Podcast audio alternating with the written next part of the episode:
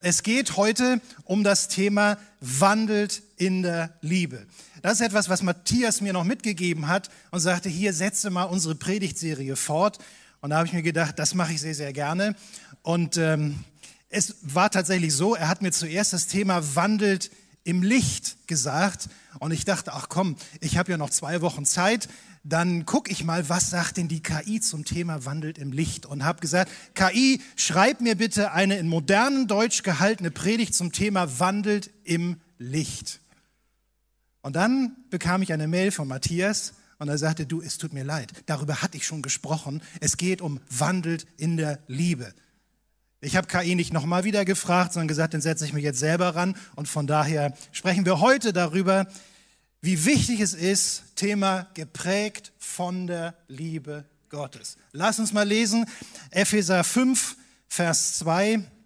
Dort heißt es nach der guten Elberfelder Übersetzung, und wandelt in Liebe, wie auch der Christus uns geliebt und sich selbst für uns hingegeben hat, als Opfergabe und Schlachtopfer, Gott zu einem duftenden Wohlgeruch. Ich habe noch mal eine andere Übersetzung genommen, nämlich die Neues Leben Bibel. Und darin fand ich das noch mal ein bisschen ansprechender. Dort heißt es nämlich, euer Leben soll von Liebe geprägt sein. So wie Christus euch geliebt hat. Von Liebe geprägt. Geprägt.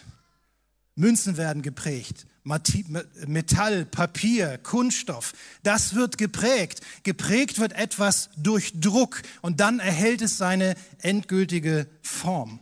Aber auch bei uns Menschen sprechen wir davon, dass uns etwas prägt. Das hat mich geprägt.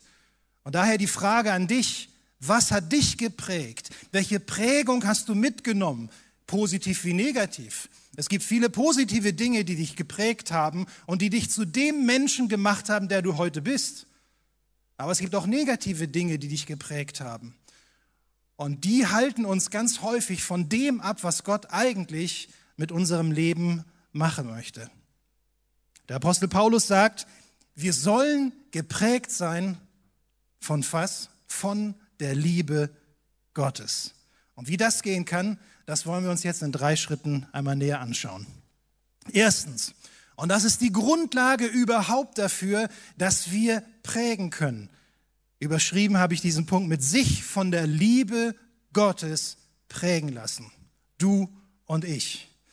Wenn wir nur begreifen würden, wie sehr Gott uns liebt, ich bin davon überzeugt, unser Leben würde sich grundsätzlich verändern. Wenn wir diese Liebe Gottes in unserem Leben nicht nur in unserem Kopf haben, nicht nur bejahen, ja, wir sind von Gott geliebt, weil die Bibel es sagt, und die Bibel hat natürlich recht, das wissen wir, sondern wenn das vom Kopf, dieses Wissen an unser Herz rutscht und nicht nur rutscht, sondern auch unser Herz erfüllt und unser Leben dadurch verändert, ich glaube, die Welt würde anders aussehen. Und das ist leider das Traurige, dass so vieles bei uns in unserem Wissen hängen bleibt. Wir wissen so vieles, wir können so vieles rezitieren, aber wie wenig hat das wirklich mit unserem Leben im Alltag zu tun? Wie wenig hat das Auswirkungen auf das, wie wir im Alltag reagieren und handeln, mit Menschen umgehen, auf Menschen reagieren? Und ich glaube, genau darum geht es. Gott will, dass wir seine Liebe in unserem Leben erleben. Die New York Times Bestseller-Autorin und weltbekannte Bibellehrerin Joyce Meyer, don't know, wie ich da jetzt drauf komme, schreibt in einem ihrer Bücher Folgendes. Als Gott die Welt schuf, wollte er sich nicht bloß beschäftigen oder einem Hobby nachgehen. Nein, er hat alles für dich und mich erschaffen. Jedes Gras, jede Blume, alles ist ein Ausdruck seiner Liebe zu dir und mir. Einmal sagte Gott zu mir, Joyce, ich mache so viele Dinge für die Menschen und sie begreifen das nicht. Dann gab er mir ein Beispiel. Wenn die Sonne aufgeht, dann für dich. Überleg mal, die Sonne geht für dich auf. Der Regen fällt für dich.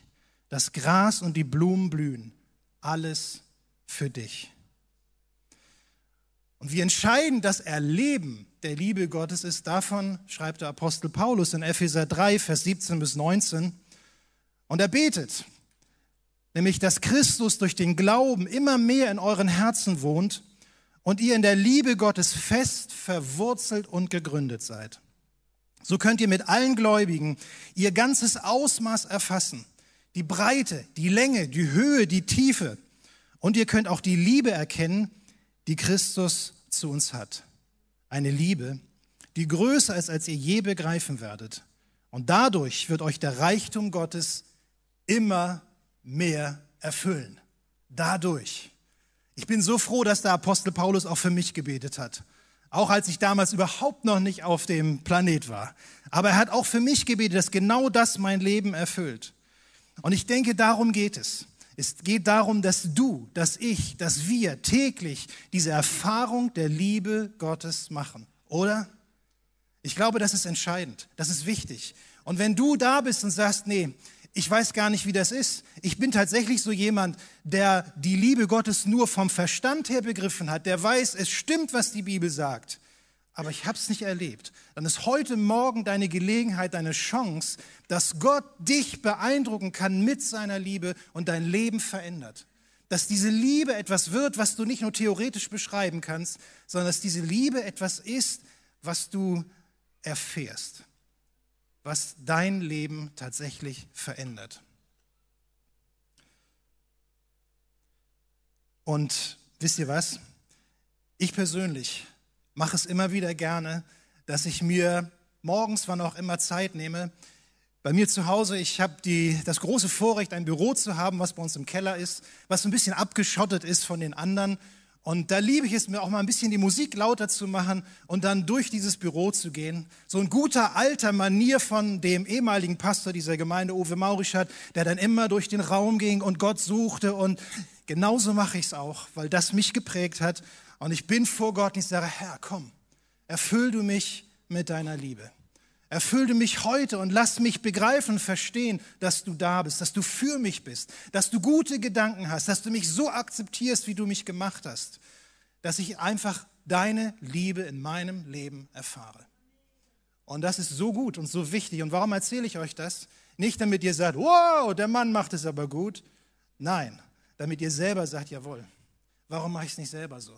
Und das muss ja nicht dein Büro sein. Es ist ja ganz egal, wo du es machst, aber es ist so wichtig, dass du dir diese Zeit nimmst und sagst, Gott, du liebst mich. Und ich habe das irgendwie noch nicht so richtig begriffen, aber ich will es erleben, ich will es erfahren und das soll mein Leben verändern. Lass uns dafür beten und das wollen wir heute tun. Und wenn wir so über diese Gegenwart Gottes sprechen, darüber sprechen, dass wir Zeit nehmen in der Gegenwart Gottes, dann sind wir auch ganz schnell bei einem anderen Begriff, der diese Zeit der Gegenwart Gottes beschreibt und das ist der Begriff der Herrlichkeit Gottes. Und wenn ich vorhin sagte, dass Liebe geprägt wird in unserem Leben und das etwas mit Druck zu tun hat, dann hilft uns dieser Begriff der Herrlichkeit, um zu verstehen, worum es geht. Denn der hebräische Begriff für Herrlichkeit ist Kabot. Und Kabot bedeutet nichts anderes als Schwere, als Gewicht. Und wenn wir diese Herrlichkeit Gottes in unserem Leben suchen, was kommt dann über uns?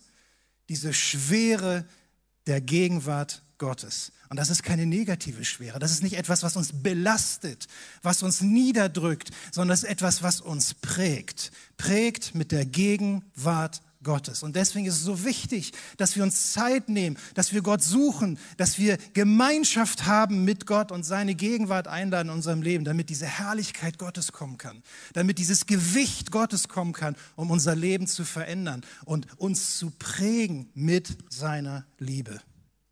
Das war Punkt Nummer eins. Und das musst du erleben, diese Gegenwart Gottes in deinem Leben, damit die Liebe Gottes dich persönlich ergreift. Zweitens, einander prägen mit der Liebe Gottes. Es geht ja nicht nur um mich. Es geht ja nicht nur darum, dass ich eine gute Zeit mit meinem lieben Heiland habe, sondern es geht darum, dass ich diese Liebe weitergebe. Deswegen sollen wir einander prägen mit der Liebe Gottes. Und wenn ich damit meine miteinander, das werde ich jetzt genau ausführen. Johannes 13, Vers 35 sagt, Jesus vielmehr, eure Liebe zueinander wird der Welt zeigen, dass ihr meine Jünger seid. Eure Liebe zueinander. Nicht das gute gestylte Programm. Nicht deine Disziplin. Nicht deine ach so gute Freundlichkeit. Nicht die vielen guten Taten was alles an sich einen hohen Wert hat und was ich gar nicht in Abreden stellen möchte. Aber das wird die Welt nicht überzeugen, sondern Jesus sagt, es ist die Liebe, die ihr untereinander habt. Und wir blenden einmal zurück. Wir befinden uns kurz vor dem Passafest um den Leidensweg Jesu. Jesus sitzt mit seinen Jüngern zusammen und als Zeichen seiner Dienstgesinnung hat er den Jüngern die Füße gewaschen. Und dann guckt er in die Runde und er sagt, und einer von euch, der wird mich verraten. Und Judas reagiert und Jesus sagt, was du dir vorgenommen hast, das tu. Und Judas verlässt diese Gruppe und zurückbleiben elf durchaus tief erschrockene Jünger, die sich die Augen reiben und sagen, wie bitte? Judas? Judas, der soll derjenige sein, der jetzt Jesus verrät? Ja klar, er hat die Kasse geführt und vielleicht hat er ein bisschen Geld hinterzogen. Ja, das kann man doch wieder gut machen. Nein, hier ging es um was anderes. Und zurückbleiben Jesus und elf seiner Jünger. Und es ist uns nicht überliefert, dass Jesus dann auf einmal sagte, ach, wisst ihr, nehmt es nicht so tragisch, das musste so sein. Ja, das ist vorherbestimmt. Nein, was uns überliefert wurde, ist, dass Jesus als erstes, nachdem Judas gegangen war, mit seinen zurückgebliebenen elf Jüngern Folgendes sagte. Ich aber gebe euch ein neues Gebot. Ich gebe euch ein neues Gebot, das Gebot schlechthin. Und zwar lautet dieses Gebot, liebt einander so wie ich euch geliebt habe, so sollt ihr einander lieben. Wie sollen wir einander lieben? Auch nach unserem besten Vermögen, so wie wir es gerade schaffen, so wie wir es irgendwie hinkriegen. Nein, Jesus sagt, liebt so wie ich euch geliebt habe. Und von daher verwundert es auch nicht, dass Jesus an dieser Stelle einen Liebesbegriff nimmt, der uns als Agape-Liebe bekannt ist. Jesus spricht hier nicht von Freundschaft. Jesus hält sich nicht auf einer Ebene auf von Sympathie und Antipathie. Jesus sagt nicht, hey, was du leisten kannst, das tu. Ja, besser du tust irgendwas als gar nichts. Das sagt er nicht. Sondern Jesus sagt, Liebe, wie ich geliebt habe. Diese hingebungsvolle Liebe, die nicht danach fragt, was sie wiederbekommt, sondern die einfach liebt, die da ist und die liebt. Und das, das soll unser Erkennungszeichen sein, diese Liebe. Und ich muss tatsächlich sagen, ich finde, dieses Gebot Jesu ist durchaus sehr umkämpft. Nicht umsonst hat Jesus in Johannes 17 darum gebetet, dass die Christen eins sind und dass die Welt sie als Einheit wahrnimmt. Und wie umkämpft ist das? Und ich glaube, dass der Teufel genau weiß, wie er uns packt, damit wir an unserer Wirkkraft verlieren, damit wir das Ziel, was Gott uns gegeben hat, nicht erreichen. Indem er nämlich genau da ansetzt und sagt, hey, hör mal zu, du sollst deinen Nächsten lieben wie Jesus, das schaffst du überhaupt nicht. Und damit hat er sogar recht. Das schaffst du nicht, das kriegst du nicht hin, also vergiss es. Lass es sein. Wir sollen einander lieben, wie Jesus uns geliebt hat. Lass mich mal kurz an dieser Stelle einen Blick auf uns als Gemeinde richten. Ich habe festgestellt, als ich so ein bisschen weitergelesen habe in Epheser 5, da kommen wir ja zu den Ausführungen des Apostels über die Ehe. Und ich habe festgestellt, viele Dinge, die er dort über die Ehe sagt, die kann man hervorragend übertragen, auch auf uns als Gemeinde. Und ist es nicht so? Auch in der Gemeinde kann man wie in einer Ehe nebeneinander herleben. Da fragt der eine den anderen nicht, was er macht. Da ist man nicht mehr sonderlich an dem interessiert, was ihn ausmacht, welchen Hobbys er nachgeht. Ja, da ist man vielleicht sogar ein bisschen neidisch darauf, wenn der Partner irgendwie mehr Erfolg hat und mehr erreicht. Aber in einer Ehe, genau wie in einer Gemeinde, kann man auch miteinander unterwegs sein. Und das ist die Situation, wo du anfängst auszutauschen, wo ihr wie Freunde miteinander verbunden seid, wo man sich freut, wenn der andere Erfolg hat, wo man sich unterstützt, wo man sich dem anderen das Glück der ganzen Welt wünscht. Dieses Miteinander ist doch hervorragend. Aber wisst ihr was? Es gibt noch mehr als das. Es gibt nicht nur das Miteinander, es gibt auch das Füreinander, wo man tatsächlich für den anderen denkt, für den anderen lebt, wo man sich für den anderen einsetzt und wo man liebt, brutto, nicht netto, wo man nicht sagt, ach komm, du kennst ihn doch. Ja, der wird sich sowieso nicht ändern. Ja, also Charakter hat ja auch was mit Prägung zu tun und der ist jetzt schon 60 Jahre alt. Was erwartest du noch? Ja, da lachst du, ne? Da ist nicht mehr viel an Veränderung möglich. Nein, ich liebe den anderen und ich sehe ihn gerne glücklich. Das heißt, ich gehe auch tatsächlich in meiner Partnerschaft gerne mal den unteren Weg. Ich bin nicht derjenige, der immer alles bestimmen muss. Und freue mich, wenn es dem Partner gut geht. Und an dieser Stelle höre ich ein Amen meiner Frau. Die übrigens hier vorne in der ersten Reihe sitzt, wollte ich nur mal sagen. Aber um das Bild zu vervollständigen, genau wie in der Ehe kann man in der Gemeinde auch, höre und staune, gegeneinander unterwegs sein. Ich habe mir sagen lassen, dass sowas vorkommen soll. Nein, ich habe es tatsächlich schon erlebt. Da ist irgendwie das Empfinden, das ist wie so ein Kriegsschauplatz. Da bekämpft man sich, da bekriegt man sich. Und da sagt man sich, nee, den will ich nicht sehen. Und gut, dass es hier verschiedene Ausgänge gibt. Ich werde den wählen, wo der nicht mir in den Weg kommt. Gemeindealltag, oder? Och, und dann betest du um Entrückung. Sagst, Herr, entrücke diese Person aus meinem Leben, dass ich sie nie wieder sehen muss. Und wir fühlen uns dabei ja ach so fromm und so gut. Aber letztlich umgehen wir das, was Jesus uns sagt. Liebet einander. Und an der Liebe zueinander soll die Welt erkennen. Und wisst ihr, was wir hier haben? Ein Haufen Arbeit. Wir haben vor uns einen Haufen Arbeit. Wir müssen uns investieren. Es ist nicht so, dass wir sagen, okay, der Partner meines Lebens ist der, der mich nur liebt. Bei uns ist es so, natürlich. Und es bedeutet überhaupt keine Arbeit. Doch, Liebe bedeutet Arbeit. Wir müssen miteinander unterwegs bleiben. Das ist ganz entscheidend. Wisst ihr, ich sage Paaren, mit denen ich unterwegs bin, gerne, das Wichtigste ist, dass du deinem Partner immer wieder in die Augen schauen kannst und dass du ihm sagst, du bist die wichtigste Person in meinem Leben. Und selbst wenn du in dem Moment denkst, oh, schön wär's, bekenne es, sprich es als Wahrheit Gottes aus. Du bist die wichtigste Person in meinem Leben. So, und nun dreh du dich mal zu deinem Nachbarn Ihr wisst schon, was kommt. Ne? Nein, ihr müsst es nicht tun. Ja, ihr solltet dann den Nachbarn sagen, du bist die wichtigste Person in meinem Leben. Und dann hätte ich gern mal eure Gesichter gesehen. Nein, nein, so soll es nicht sein. Und wisst ihr, ab und zu ist es ja auch mal wichtig, dass so eine Beziehung einen neuen Frühling erlebt, oder? Ich habe eine ganz tolle Geschichte gelesen bei dem Buchautor und Pastor John Ortberg. Und der erzählt von einem miteinander alt gewordenen Ehepaar. Und die liegen nun miteinander im Bett und sie ist irgendwie unzufrieden über den Abstand zwischen den beiden. Und dann erinnert sie ihn und sagt, du, als wir noch jung waren, da hast du immer mir deine Hand gehalten.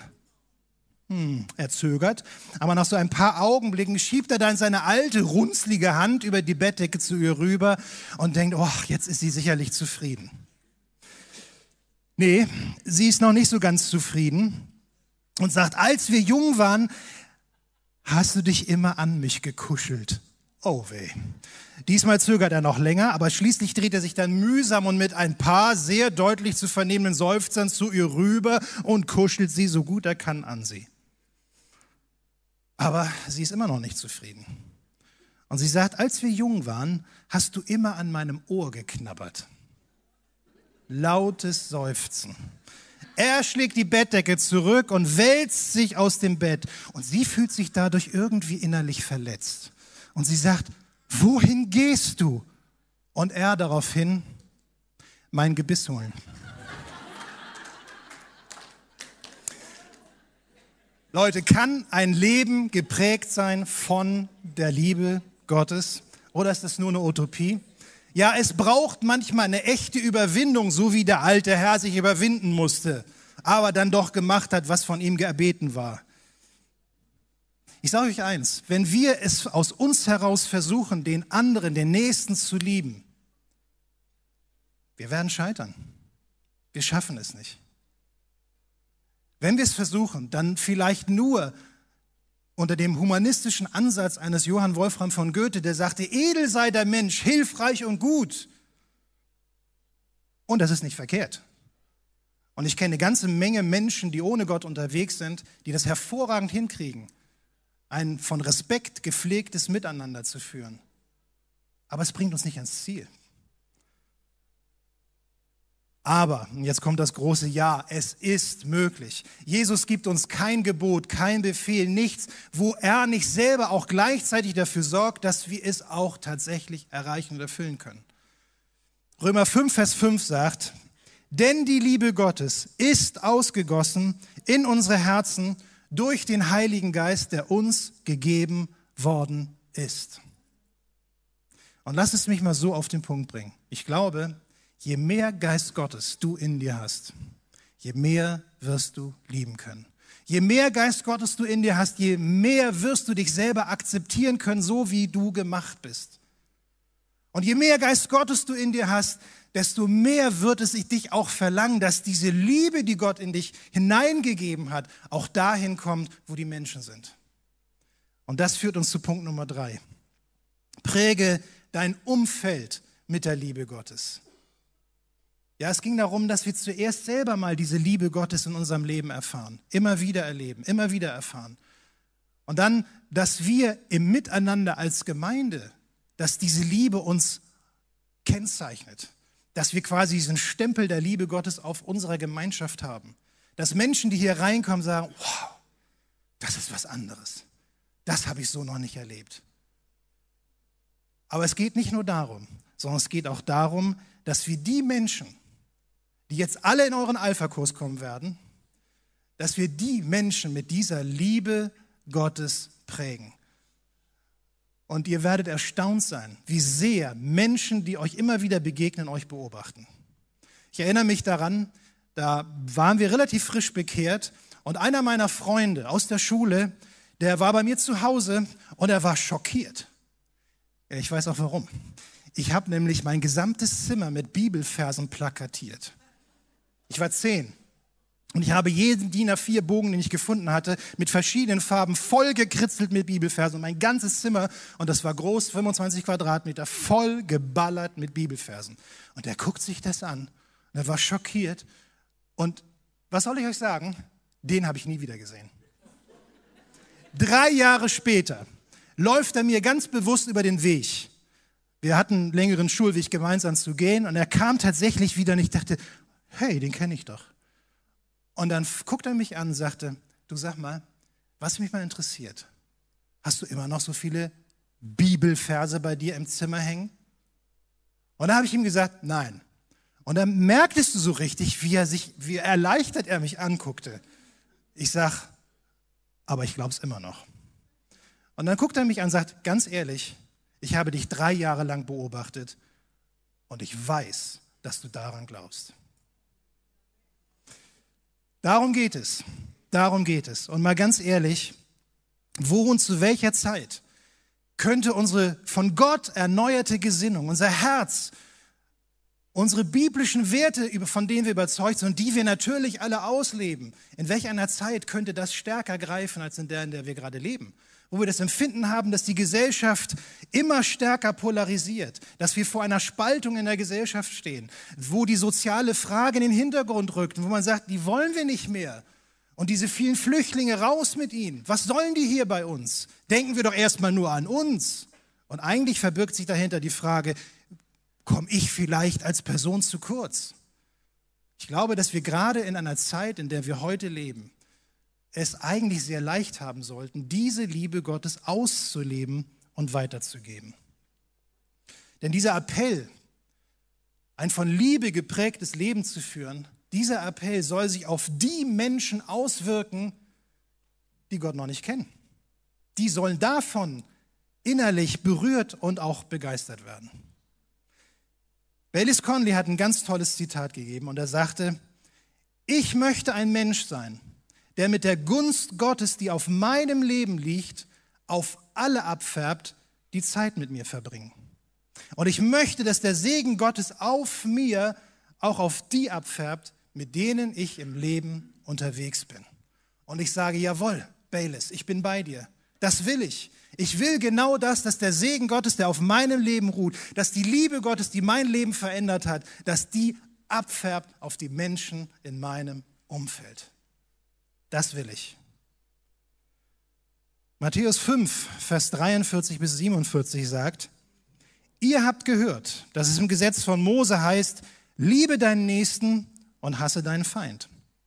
Ich aber sage, liebt eure Feinde, betet für die, die euch verfolgen. So handelt ihr wie wahre Kinder eures Vaters im Himmel. Denn er lässt die Sonne für Böse und Gerechte aufgeben und sendet Regen für die Gerechten wie für die Ungerechten. Wenn ihr nur die liebt, die euch lieben, was ist daran Besonderes? Das tun sogar die bestechlichen Steuereintreiber. Wenn ihr nur zu euren Freunden freundlich seid, wodurch unterscheidet ihr euch dann von den anderen Menschen? Das tun sogar die, die Gott nicht kennen.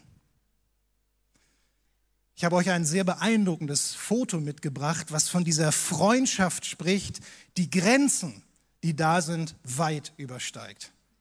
Ich habe das neulich bei Instagram gesehen und ich dachte, wow, es passt zum einen in unsere Zeit, die wir jetzt gerade erleben, mit den Konflikten, den kriegerischen Auseinandersetzungen in Israel und Gaza.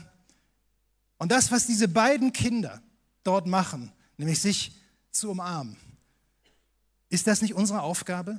Ist das nicht die Aufgabe von uns Christen, eine Welt, in der es diese Liebe, die Gott geschenkt hat, nicht gibt, zu umarmen und diese Liebe weiterzugeben?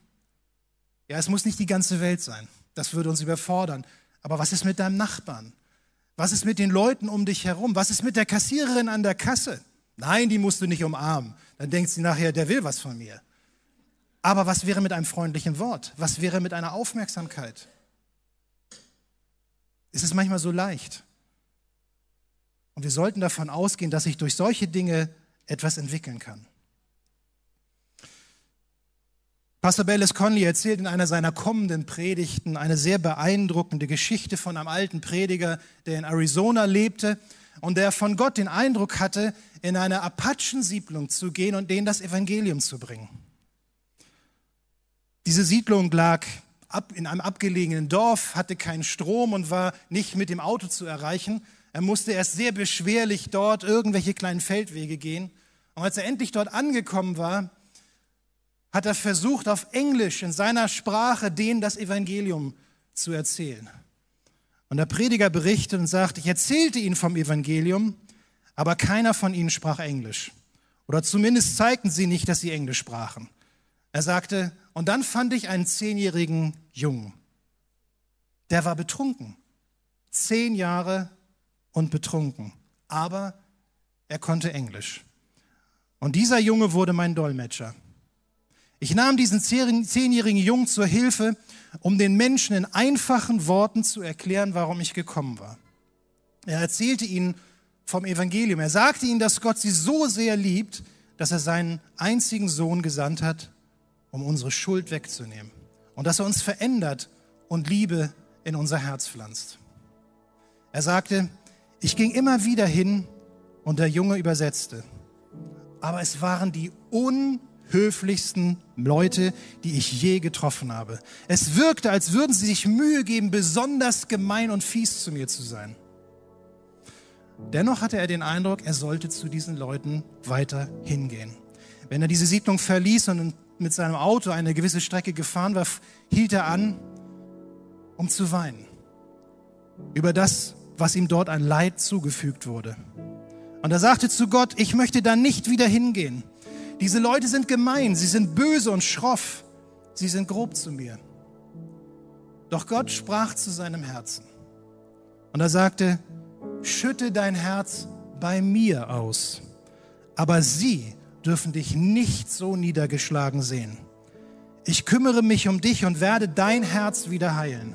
Aber du musst zurückgehen und ihnen meine Liebe bringen.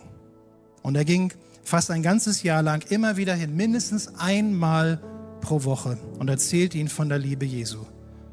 Aber nichts geschah, außer dass er jedes Mal fix und fertig war aufgrund dieser Unfreundlichkeit, die diese Menschen ihm entgegenbrachten. Und irgendwann sagte dann der kleine Junge zu ihm, es gibt eine Ratsversammlung, du bist eingeladen bei uns im Zelt. Und dort im Zelt deutet der Apachenhäuptling dann auf diesen alten Prediger sagte irgendetwas, was er nicht verstand, sackte auf seine Knie und fing an zu weinen.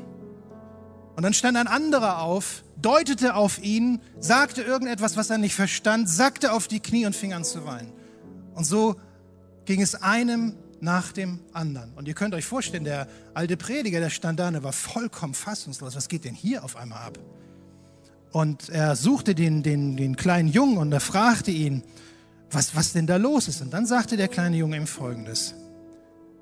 Du hast es nicht gewusst und ich durfte es dir auch nicht sagen.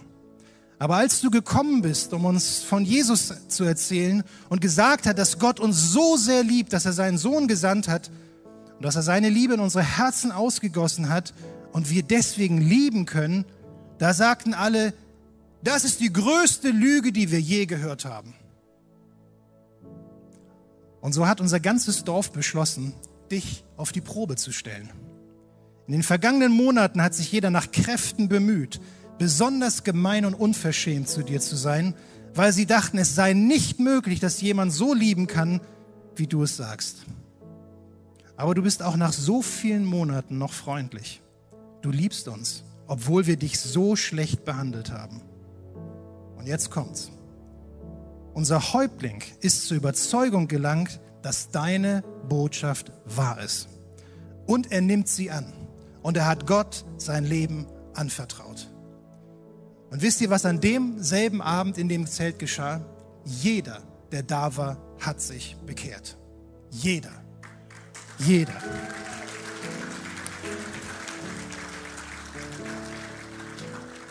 Und wisst ihr, was diese Veränderung bewirkt hat? Die Liebe Gottes. Die Liebe Gottes. Lasst uns aufstehen, wir wollen miteinander beten.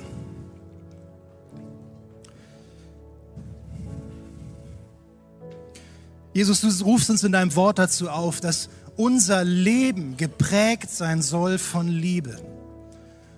Und Jesus, ich möchte heute Morgen für diejenigen beten, die sagen, ich habe diese Liebe in meinem Verstand erfasst, aber sie hat mein Leben nicht erfasst. Sie hat mein Leben nicht verändert. Ich möchte beten, dass du heute Morgen über die Menschen kommst, die sagen, genau das bin ich. Ich habe dieses Erlebnis der Liebe Gottes in meinem Leben so noch gar nicht gemacht. Ich bete jetzt, Jesus, dass du kommst. Geist Gottes, komm komm und offenbare die Liebe des Vaters. Erfülle unsere Herzen mit deiner Liebe. Und lass uns deine Gegenwart erleben und deine Kraft erfahren. Aber Jesus, ich möchte auch beten für uns als Gemeinde, für unser Miteinander. Herr, dort, wo wir vielleicht gar nicht mehr miteinander oder gar füreinander unterwegs sind, sondern uns distanziert haben. Herr, wo wir vielleicht auch gute Gründe haben, warum das so ist. Aber heute Morgen möchte ich dich bitten, Jesus, komm und stelle Beziehung wieder her. Komm und ermögliche du wieder Gemeinschaft. Lass unsere Herzen wieder im Einklang schlagen. Herr, und dort, wo, wo dieser Einklang kaputt gegangen ist, wo er zerstört wurde, da bete ich, komm und stelle diese Liebe wieder her. Jesus, du hast um Einheit gebetet und ich möchte einstimmen in dieses Gebet. Sagen, Vater, lass uns eins sein, wie du mit deinem Sohn eins bist. Und ich bete heute Morgen auch, Herr, dass du uns die Gnade gibst, Herr, dass wir durch die Liebe, die wir immer wieder neu erleben, hinausgehen und anfangen, Menschen um uns herum mit deiner Liebe zu prägen mit deiner Liebe zu beeinflussen. Herr, und da bete ich darum, dass du durch deinen Geist zu uns redest. Herr, wo wir vielleicht auf einem falschen Weg unterwegs sind. Herr, wo wir das, was du eigentlich wirken möchtest, blockieren dadurch, dass wir so routiniert sind. Herr, ich möchte dich bitten, brich uns auf. Brich uns auf. Brich uns auf, damit deine Liebe fließen kann zu den Menschen um uns herum. Danke, Jesus. Danke, Jesus. Danke für deine Liebe, Herr. Danke, dass du uns unendlich lieb hast. Danke dafür. Danke, Jesus. Ich habe das Empfinden,